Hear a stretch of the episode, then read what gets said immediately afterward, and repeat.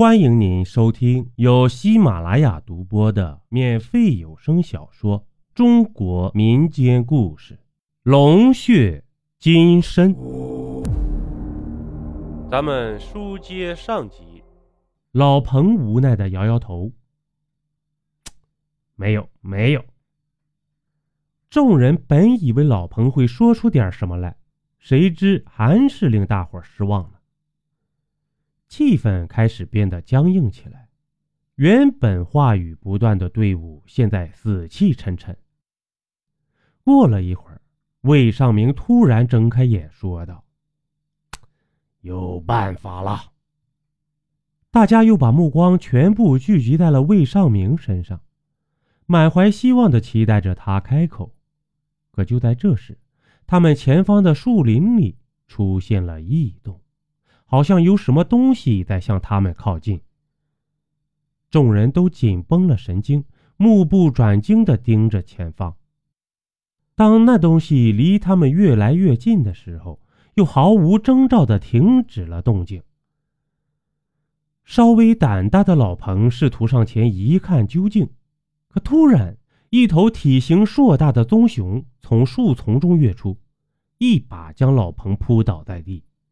拼命地撕咬着他的身体，众人都惊慌失措。一旁的周科拿起一把小铁锹冲了上去，使劲拍打东熊的头部。可他一跃而起，一掌拍到周科的脸上，周科瞬间倒地，脸上被划出几条深深的爪印，血流不止。此时，郭真见状，掏出一把匕首，他猛冲向前。把匕首狠狠地扎入棕熊颈部，棕熊惨叫一声，一头把郭真撞到了几米开外。他拖着老彭向丛林深处跑去，众人则在后面穷追不舍。由于棕熊跑得太快，他们没能追上，只好顺着地上的血迹寻找。血迹一滴一滴地把他们带到一个山洞前。然后就消失在了洞口处。众人停下脚步，观察着四周的环境。丁伟，你试一下看，能不能确定我们现在的位置？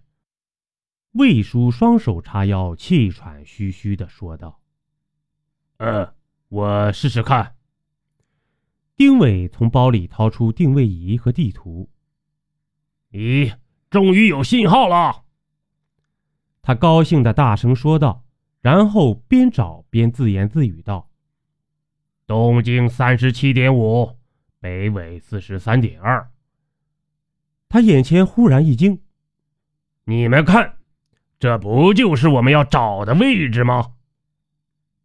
众人都凑过来看着他在地图上画的那个小红圈。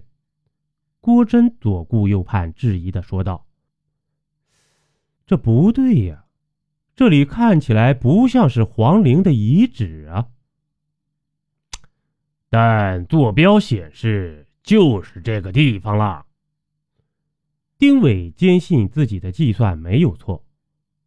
先别管对不对了，现在最重要的是先找到老彭，即使死了，我们也要看到尸体。姚月的话打断了他们。对对对，先找老彭。众人异口同声的应了姚月的话。魏尚明则半蹲在地上，看着一滴滴血迹，他推断，老彭很有可能被拖进洞里去了。这样吧，丁伟，你和我进去看看。其他人在这里守着。嗯，好。丁伟点了点头。郭真连忙阻止：“如果真的在洞里，你们俩人进去，那太危险了。不如我们一起进去，留下三位女同志照顾周科就好了。”魏尚明寻思了一会儿，对他们说：“嗯，这样也好。那你们三位……”好好看着他。嗯，三人应声答道。几个人打着手电筒往洞里走去。过了十多分钟，他们发现老彭的遗体身边就是棕熊，一动不动地趴着，已经没有了生命体征。老彭面目狰狞地躺在那儿，仿佛生前遭受过巨大的折磨。邀您继续收听下集。